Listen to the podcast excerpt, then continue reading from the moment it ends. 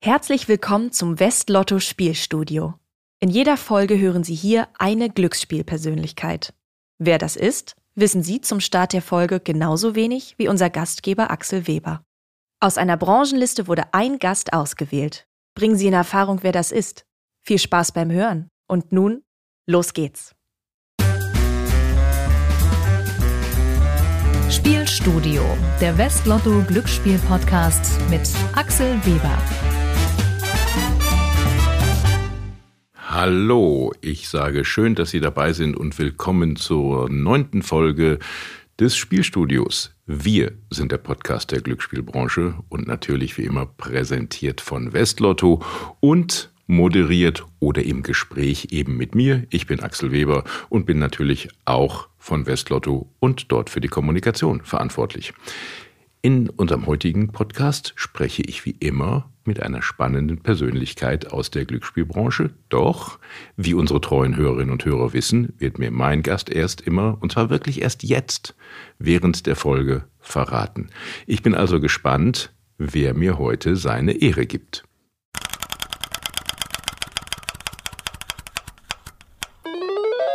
Berthold Höcker. Hallo, Herr Höcker. Ich begrüße Sie recht herzlich. Vielen Dank, Herr Weber. Herr Höcker, wir kennen uns seit ein paar Jahren, aber wir müssen eigentlich sagen, so richtig kennen wir uns nicht. Wir haben uns kennengelernt bei einer Veranstaltung, wo Sie sehr eindrücklich und hintergründig über das Verhältnis von Religion auch zu Glücksspiel geredet haben. Und das ist Jahre her, da sind Sie mir noch in guter Erinnerung. Ich will ehrlich sagen, erinnern Sie sich denn auch noch an mich? Also, wenn Sie, wenn ich jetzt Ihr Gesicht sehen könnte, sicher sofort. Ich erinnere mich aber sehr gern an die Veranstaltung, weil ich das als ganz inspirierend empfunden habe. Von daher freut es mich, dass wir uns heute wieder hören. Die Freude ist ganz auf meiner Seite. Vielleicht kann der ein oder andere oder vielleicht sogar mehrere noch nichts mit Dr. Berthold Höcker anfangen und dafür haben wir einen kleinen Einspieler vorbereitet. Unser heutiger Gast hat Theologie studiert, hat Kirchenmusik studiert, hat Psychologie studiert und promoviert. Unser Gast ist vielseitig engagiert, so viel ist klar. Doch von vorn. Nach der Universität war er Leiter der Arbeitsstelle für Gottesdienst und Kirchenmusik in Kiel, seiner Geburtsstadt. Dann wurde er zum Oberkirchenrat berufen. Von 2004 bis 2009 lebte er in Köln und war Citykirchenpfarrer der dortigen Antoniterkirche. Im Herbst 2009 hat ihn die Synode zum Superintendent des Kirchenkreis Berlin-Stadtmitte gewählt. Dort ist er bis heute tätig. Doch nicht nur das. Er ist außerdem Berater des Arbeitskreises evangelischer Unternehmer, kurz AEU. Er coacht Führungskräfte und beschäftigt sich eingehend mit Wirtschaftspsychologie. Und er setzt Zeichen durch farbige Arbeitskleidung. Dazu sagte er einmal, eine Lieblingsfarbe habe ich nicht. Manchmal ist es tiefblau, manchmal maigrün, manchmal tiefrot. Willkommen im Spielstudio, Pfarrer Berthold Höcker engagierter Reformer und Spezialist für die Verknüpfung von theologischen und ökonomischen Fragen. Mein Gast heute, Dr. Berthold Höcker. Und äh, lieber Herr Höcker, jetzt habe ich es natürlich schon ein bisschen priorisiert. Was sage ich denn eigentlich richtig? Sage ich Herr Höcker, Herr Dr. Höcker, Herr Superintendent oder Herr Pfarrer? Nee, sagen Sie einfach lieber Herr Höcker und alles ist wunderbar. Das mache ich, das mache ich sehr gerne, Herr Höcker. So machen wir es. Ähm, Sie haben eine ganze Menge an Studienvorleistungen, so will ich es mal nennen. Theologie, Psychologie, ich habe das dritte gar nicht mehr eben äh, gehört auf die Schnelle. Ja, Kirchenmusik. Und ach, und Kirchenmusik. Wenn man also ein Mann der Kirche ist, darf man dann eigentlich Glücksspielen oder darf man sich da nur theoretisch mit Glücksspiel befassen? Oh nein, also das Spielen ist ja das Wesen der Gotteskindschaft. Und spielen zu dürfen ist eben das Privileg von Menschen. Und von daher ist das schon mal also ganz wunderbar, dass wir hier auch geschichtlich mit dem Glücksspiel verbunden sind, dadurch, dass wir das Brückmausoleum hier haben. Aber zu spielen ist sowas Wunderbares und da gehört das Glücksspiel natürlich dazu. Das Wesen der Gotteskindschaft, haben Sie gesagt. Das ist ein, ja. glaube ich, nicht für jeden und auch für mich nicht selbst erklärender Begriff. Können Sie das nochmal genauer erläutern? Ja, nach christlicher Vorstellung ist ja jeder Mensch in seiner Individualität und wie er lebt von Gott gewollt. Und wenn man sich als christlich versteht, dann ist man ein Kind Gottes. Und ein Kind Gottes hat das Recht zu spielen. Und dieses Recht zu spielen zeichnet ihn aus als Mensch. Auch wenn menschenverwandte Tiere auch spielen dürfen und auch spielen können. Aber das ist ein Privileg der Gotteskindschaft, spielen zu dürfen und zu können, weil das Spiel ganz viel Kreativität hervorbringt. Ist denn der Mensch dann frei in seiner Entscheidung? Ja, der Mensch ist frei in seiner Entscheidung, auch wenn die Hirnforscher sagen, alles ist schon im Gehirn vorherbestimmt.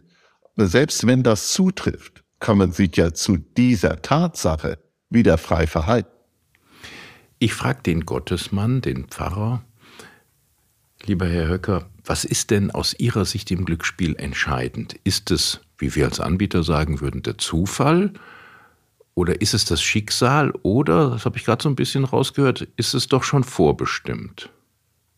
Ich würde sagen, nichts von dem, sondern das Wesen des Glücksspiels ist die Freude und dass sie in dieser Freude einfach spielen. Und wenn es da noch was zu gewinnen gibt, umso besser.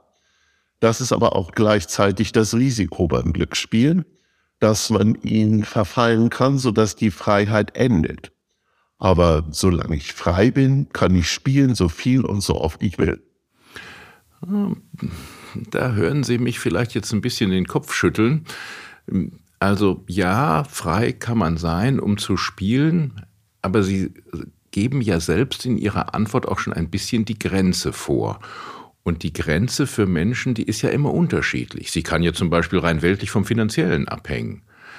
Ja, natürlich, das sieht man ja auch in der Geschichte der Lotterie, dass viele Menschen sich damit ruiniert haben. Und äh, deswegen heißt es in der Schrift, erlauben Sie, dass ich das mal zitiere, im Galaterbrief, zur Freiheit hat uns Christus befreit, drum achtet darauf, nicht in Knechtschaft zu verfallen. Und wenn ich Knecht des Glücksspiels bin, das heißt, äh, dass das Glücksspiel mich unterwirft und ich von ihm abhängig bin, dann bin ich eben nicht mehr frei und dann ist es auch kein Spiel mehr, sondern Druck und Zwang. Dann reden wir vom problematischen Spielverhalten oder eben von der Spielsucht. Ganz genau. Da wird es jetzt ein, äh, wird es jetzt ein bisschen klarer. Herr Höcker, würden Sie denn gar nicht unterscheiden, welches Glücksspiel man tätigt? Also ich würde sagen, solange das Glücksspiel legal ist und nicht äh, in kriminelle Hände gerät, äh, wäre das für mich alles in Ordnung. Nun ist ja der Gesetzgeber und in der letzten Folge hatte ich als Gast eine Politikerin, ähm, ja frei in der Entscheidung, was er legalisiert und was er nicht legalisiert. Das heißt, da gibt es ja dann auch mal Änderungen. Mal sind Sachen legal, mal sind sie nicht legal. Wie passt das denn dann mit Ihrer Ansicht zusammen? Naja, was legal ist und was nicht legal ist, ist kulturabhängig. Trotzdem gibt es Kriterien der Urteilsbildung, was zugelassen werden sollte und was nicht. Und ich finde, es ist dort die Grenze, wo entweder kriminelle Machenschaften und Betrug im Hintergrund sind oder wo gezielt ein Abhängigkeitsverhalten ja, heraufbeschworen werden soll. Das sind für mich die beiden Kriterien. Und das ist natürlich kulturabhängig, wie man das sieht. Deswegen verändert sich das auch über die Zeiten, was erlaubt wird und was nicht. Aber mit den genannten Kriterien kann ich doch für jede Zeit bestimmen, was legal ist und was nicht. Ja, da stimme ich, da stimme ich Ihnen jetzt zu. In der Unterscheidbarkeit von Staat und Kirche, welche Rolle würden Sie dem Staat denn zumessen, bei der Freiheit Glücksspiel zuzulassen? Und welche würden Sie denn der Kirche oder der Religion zumessen? Also der Staat ist da natürlich frei. Und das ist ein demokratischer Prozess, das zu entscheiden, den wir natürlich als Religionsgemeinschaft voll unterstützen. Wir können nur Kriterien der Urteilsbildung benennen und dann kann man diesen Kriterien folgen oder nicht. Und ich habe jetzt versucht, Ihnen zwei zu nennen und der Staat kann ihnen folgen oder er sagt, nein, wir nehmen andere Kriterien. Das ist in einer Demokratie so. Und deswegen trägt die Religion mit ihren Kriterien einfach zur Urteilsbildung bei. Kirche hat ja seit jeher eine große Rolle auch auf die Verfasstheit von Staatswesen gespielt. Wie sehen Sie denn die Beziehung von zum Beispiel Lotto und Kirche? Sie haben das vorhin schon einmal kurz anklingen lassen. Es gibt ja eine ganz besondere Beziehung. Auch die Kirchen, sowohl die katholische als die evangelische, sind ja in gewisser Weise sogar auch über das Lottoprinzip Nutznießer von Einnahmen aus dem Glücksspielwesen. Trifft da Weltliches und Religiöses nicht unzulässigerweise zusammen? Nein, unzulässigerweise schon mal auf gar keinen Fall. Wir sind ja ein wichtiger Kulturträger und die Lottomittel helfen uns, die kulturellen Einrichtungen aufrechtzuerhalten. Wir nutzen zum Beispiel die Lottomittel, die wir bekommen, für den Erhalt unserer Gebäude. Und da weiß ich nicht, was da eine unzulässige Bevorzugung wäre. Na, man könnte ja eine gewisse moralische Verwerflichkeit da hinein formulieren. Also, das müssen Sie mir sagen. Auf die Idee wäre ich gar nicht gekommen, was daran moralisch unzulässig ist, wenn wir unsere alten Kirchen mit Hilfe der Lottomittel erhalten. Und für was anderes kriegen wir die ja gar nicht. Sie sind Superintendent des Kirchenkreises Berlin Mitte und ja. ich höre, da haben Sie offenkundig ja eben mehr Verantwortung als in Anführungsstrichen nur für die Menschen, sondern eben auch für Infrastruktur. Ja. Sie sagen also, die Mittel, die wir aus dem Glücksspielwesen bekommen, die sind für uns wichtig oder unersetzbar oder wie würden Sie das, welche Rolle spielen die für Sie? Also die Lottomittel und auch andere öffentliche Zuschüsse von Dritten helfen uns, den Immobilienbestand, den wir haben, als öffentliche Räume auch der Öffentlichkeit weiter zur Verfügung zu stellen. Wenn Sie zum Beispiel im Bezirk Mitte äh, heute noch einen öffentlichen Raum betreten, dann sind die Kirchen eine der ganz wenigen Orte, in denen Sie ohne Konsumzwang und ohne angesprochen zu werden, sich einmal hinsetzen können. Suchen Sie mal einen anderen öffentlichen Raum im Bezirk Mitte auf, in dem das geht. Da fällt mir kaum etwas ein. Entweder werden Sie angesprochen oder es ist Konsumdruck oder sonst was. Und wir stellen eben unsere Räume der Öffentlichkeit zur Verfügung. Gehen Sie mal in die Marienkirche oder den Dom, sind den ganzen Tag geöffnet und da können Sie sich jederzeit einsetzen. Oder auch in die anderen Kirchen. Und die Lottomittel helfen uns, diese Gebäude zu erhalten. Und natürlich auch unsere Lebensberatung im Berliner Dom, die kostenlos, das ist die letzte Möglichkeit in ganz Groß-Berlin, in der Sie kostenlos innerhalb einer Woche ein Gespräch mit einem ausgebildeten Pastoralpsychologen oder einem Psychologen bekommen können, ohne dass Sie dafür irgendetwas zu bezahlen brauchen. Wo gibt es das noch? Und die Lottomittel helfen uns, dass äh, wir das ermöglichen können. Ich versetze mich jetzt mal lieber, Herr Höcker, in die Position eines Anbieters einer anderen Glücksspielform und würde Ihnen entgegenrufen, in meiner Spielhalle ist das auch sowas wie ein öffentlicher Raum. Da kommen Menschen hin, die vielleicht einsam sind, die ähm, spielen möchten, was, wo sie auch sagen, das ist zulässig und äh, die dort auch Zeit verbringen dürfen. Halten Sie so einen Vergleich für sehr gewagt? Ja, den Vergleich halte ich für sehr gewagt. Denn äh, sie haben ja ein bestimmtes Ziel, was äh, so ein äh, Wettbüro oder was immer sie sich da jetzt vorgestellt haben, äh, macht. Das ist ja nicht der primäre Zweck, dass Leute sich dort zweckfrei aufhalten können, sondern der Zweck ist schon, dass die irgendwie spielen oder zumindest ein Getränk konsumieren. Denn ich kann mir nicht vorstellen, dass sie in eine Spielhalle gehen und sitzen da nur, ohne ein Getränk zu sich zu nehmen oder zu spielen. Wenn die Leute das machen, ja wunderbar. Und wenn die Betreiber das auch gut finden, auch wunderbar. Aber stellen Sie sich mal vor, drei Wohnungslose kommen da rein und bestellen nichts und spielen nichts. Da möchte ich mal den Betreiber sehen, was der dann auf Dauer sagt. Mhm.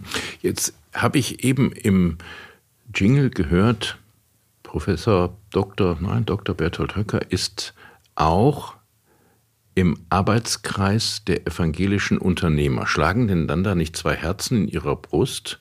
Auf der einen Seite scheint mir das wichtig zu sein, um auch zu sagen, Anbieter und Unternehmer haben eine, eine Verpflichtung, eine gesellschaftliche. Und auf der anderen Seite sagen sie aber auch, ja, spielen darf man, warum nicht, wenn das in Ordnung ist? Ja, ich sehe da zurzeit gar keinen Widerspruch. Dann müssen Sie mir mal den Widerspruch erklären. Um öffentliche Räume bereitzustellen, da braucht man irgendwie Geld. Und das Geld muss irgendwo herkommen. Und das nützt ja nichts zu sagen, es fällt vom Himmel, sondern es muss in irgendeiner Form verdient werden. Und äh, ich bin immer dafür, ehrlich zu sagen, um sozial sein zu können, müssen wir das Geld auch verdienen, um sozial zu sein. Äh, und mir ist es wichtig, das transparent zu machen, wie wir das Geld beschaffen. Und das muss natürlich ein Unternehmer auch. Das nützt nicht zu sagen, wir sind hier nur sozial. Ein Unternehmen, das das sagt, geht pleite. Äh, der erste Sinn eines Unternehmens muss sein, dass es Gewinn macht. Sonst geht es nämlich ein und dann nützt das ganze soziale Engagement nichts. Glauben Sie, Herr Höcker, dass in so einer Branche wie dem Glücksspielwesen die Anbieter tatsächlich alle transparent und ehrlich sind, insbesondere dann, wenn wir über die Grenze hinwegschauen, alles wird digitaler, alles wird internationaler? Ja, das ist eben auch eine große Gefahr und eine große Chance. Und das ist nun wieder Aufgabe der staatlichen Aufsicht, das sicherzustellen. Und äh, da können wir jetzt als Kirche wenig machen, außer Kriterien zu benennen. Aber die Aufsicht über das Glücksspiel hat der Staat. Und der muss diese Verantwortung auch wahrnehmen. Das ist die Verantwortung. Was ist die Chance? Die Chance ist, dass äh, er für Menschen eine Möglichkeit zum Spiel und für Glück bereitstellt. Ich finde das schön. Wir von Lotto sagen ja immer, das Glücksspiel bei uns ist eigentlich so eine Selbstaufforderung zum Träumen. Träumen ist ja vielfach belegt, sozusagen mit einer, mit einer Definition, naja, da steht einer gar nicht mehr im Leben, der träumt so in den Tag hinein. Geht das mit einem religiösen Verständnis, dass man Sachen bewusst machen soll, einher? Ja, aber selbstverständlich. Also Selbstwertgefühl oder bei uns heißt das Glaubensstärke bildet sich ja nur, wenn man sich selbstsicher behauptet und im Augenblick lebt. Das können Sie immer selbst testen, wenn Sie sich fragen, was ist der wichtigste Augenblick in Ihrem Leben? Wenn Sie da nicht antworten, der jetzige, dann haben Sie sich schon erwischt, dass Sie in Vergangenheit oder Zukunft leben. Aber nach christlicher Vorstellung bildet sich Glaubensstärke eben nur dadurch, wenn man im Hier und Jetzt lebt. Und da gehört es zum Spielen dazu, sich auf einmal wegzuträumen. Das kann aber nur für eine gewisse Zeit sein und nicht der Dauerzustand. Ich kann zum Beispiel meine wirtschaftliche Existenz nicht darauf ausrichten, dass ich jetzt im Lotto gewinne und schon mal die entsprechende, das, das Geld schon mal ausgebe. Es wird dann schon wieder reinkommen. Äh, das funktioniert natürlich nicht. Oder wenn ich ein finanzielles Problem habe, in die Spielbank zu gehen. Das geht immer auch nicht. Die Spielbank ist nicht dafür da, ihr finanzielles Problem zu lösen. Herr Höcker, Sie beschreiben das also, wenn ich hoffe, dass zwar etwas in die Zukunft gerichtet ist, aber eigentlich keine Glaubensstärke, wenn es um so profane Dinge geht, dann wie ich hoffe, dass ich mit Glücksspiel reich werden kann. Habe ich das richtig verstanden? Ja, also äh, das würde ich sagen, das ist zwar alles schön, und äh, für Momente ist es mal ein frommer Traum, aber mehr ist es auch nicht. Sondern ich spiele und dann habe ich Glück oder eben auch kein Glück. Aber das, da darf ich jetzt nicht äh, weder mein Seelenheil noch meine Lebenszufriedenheit dran hängen. Dann wäre es auch kein Spiel mehr, sondern eine Ersatzhandlung. Was sagt der Psychologe Höcker neben dem Theologen Höcker zu dem Spielwunsch, zu der Spielleidenschaft von Menschen? Na, da würde ich immer sagen, psychologisch ist das eine kognitive Dissonanz. Nämlich auf der einen Seite weiß ich, Die Chancen beim Lotto äh, so richtig zu gewinnen sind 14 oder 15 Millionen zu eins. Aber ich versuche es trotzdem, weil ich ja denke, ich bin der, der das hat. Und da gibt's ja auch genug Leute, die schon mal so viel Gewinn gemacht haben. Das ist wie, äh, ich bin gegen tierquälerische Massentierhaltung, aber ich zahle nicht mehr als 10 Cent für ein Ei. Das ist dieselbe kognitive Dissonanz. Das ist etwas zutiefst Menschliches und Humanes. Darauf muss man sich getrost reinstellen, dass das so ist. Und dann das mutig machen. Und einfach spielen, weil man Lust dazu hat. Aber nicht, weil man einen Zwang fühlt oder weil es mein finanzielles Problem lösen soll. Lieber Herr Höcker, Sie hören mich platt. Ich habe selten so einen Gast gehabt, der mit so klarer Ausrichtung und äh, so deutlich auch in den Begründungen hier seine Meinung vertritt. Äh, Sie, dem zoll ich allerhöchsten Respekt. Ich habe aber auch noch eine Frage, die Sie mir vielleicht aus, ihrer, aus Ihrem Werdegang beantworten können. Sie sind in Berlin in hoher Verantwortung, Sie waren aber auch woanders, zum Beispiel in Köln. Haben Sie regionale Unterschiede bei den Menschen festgestellt in Bezug auf die Fragen, die wir diskutiert haben? Also ist der Rheinländer da anders als der preußisch orientierte Berliner? Und wie? Ich bin ja in Beutepreußen groß geworden und war auch lange im Ausland. Ich habe eine Zeit in Bangkok gelebt und eine Zeit in New York. Und äh, aber die Unterschiede waren nicht so groß wie zwischen dem Rheinland und Berlin. Der Rheinländer ist immer fröhlich und er will auch keine Großstadt sein, sondern ach, lass mal viere. Hauptsache, man feiert irgendwie. Und dazu gehört auch Spielen und fröhlich sein. Und das liegt dem Rheinländer im Blut. Und ich habe als Preuße in Köln unter der Karnevalskultur mehr gelitten, als dass ich mich gefreut habe. Deswegen bin ich ab jetzt in Berlin und habe Köln sehr genossen, aber es war nicht meins. Und äh, deshalb weiß ich nicht, wie die Statistik aussieht. Aber ich denke, im Rheinland wird mehr gespielt als äh, hier in Berlin. Das werden wir mal überprüfen. Das ist eine Hausaufgabe, die ich mitnehme. Ja, das finde ich interessant. Lieber Herr Höcker, das äh, schreibe ich mir mal auf. Eine Frage müssen Sie mir noch beantworten. Nämlich eben in der Vorstellung Ihrer Person wurde etwas von Farben gesagt. Sie tragen unterschiedliche Farben. Das ist jetzt aber kein Überbleibsel aus dem Karneval in Köln, der Bund. Nein.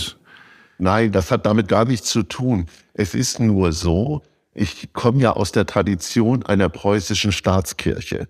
Und da hat der Staat der Kirche den schwarzen Talar verordnet. Und äh, im Zuge der Abschaffung des Staatskirchenverhältnisses in der Weimarer Republik, dass eben das Kultusministerium nicht mehr die Kirche verwaltet, sondern die Kirche sich selbst, nicht mehr durch den Staat, sollten wir auch diese Gewänder abschaffen und wieder zu den Gewändern der Kirche zurückkehren. Und das ist eben ein weißes Grundgewand mit einer farbigen Stola, die das Kirchenjahr anzeigt. Und da kommt meine Vorliebe für Farbe her. Das geht um die liturgischen Gewänder und die Abschaffung der preußischen Staatskirche. Auch das wieder auf den Punkt und äh, eindrücklich erklärt. Herr Höcker, ich möchte Ihnen noch eine Abschlussfrage stellen, weil tatsächlich. Ach, schade, es ist, ist so nett mit Ihnen. Dankeschön, mit Ihnen auch. Ist unsere Zeit schon fast wieder um. Was würden Sie empfehlen Glücksspielanbietern, Spielern und Politikern, wie man zukünftig mit Glücksspiel umgehen sollte? Weil das Thema ist ja nun mal ein Thema, was permanent in der Gesellschaft diskutiert wird. Mal so, mal so. Sie haben Ihre Ansichten ja. eben gesagt. Was wäre der Rat von Berthold Höcker an die Glücksspielanbieter, an die Tipper oder eben auch an Politiker? Also den Politikern würde ich sagen, achtet darauf, wenn ihr die Kriterien, die die Religion bereitstellt, für eure Aufsicht wahrnehmt, dass ihr die auch durchsetzt. Das hilft nichts, da Graubereiche zuzulassen. Der Staat muss seinen Bürgern ein sicheres Glücksspiel anbieten, ohne kriminelle Hintergründe. Den Spielenden würde ich raten, nutzt eure Freiheit und so wie ihr merkt, ihr seid nicht frei, lasst es. Und den äh, Glücksspielanbietern würde ich raten, achtet darauf, dass ihr genügend Gewinn macht, dass ihr auch noch am Ende mit eurer Firma sicher dasteht. Vielen lieben Dank für Ihren akustischen Besuch, lieber Herr Höcker. Es war mir eine riesige Freude, Sie hier im Spielstudio begrüßen zu dürfen. Und es war gleichzeitig auch eine Herausforderung, weil Sie haben, glaube ich, den Zuhörerinnen und Zuhörern und mir so einiges in Stammbuch geschrieben, wo man mal drüber nachdenken kann. Und es schadet ja bekanntlich nie. Also vielen Dank. Ich fand das Gespräch mit Ihnen sehr inspirierend und möchte noch mal daran erinnern, das ist ja nun bald ein Jubiläum.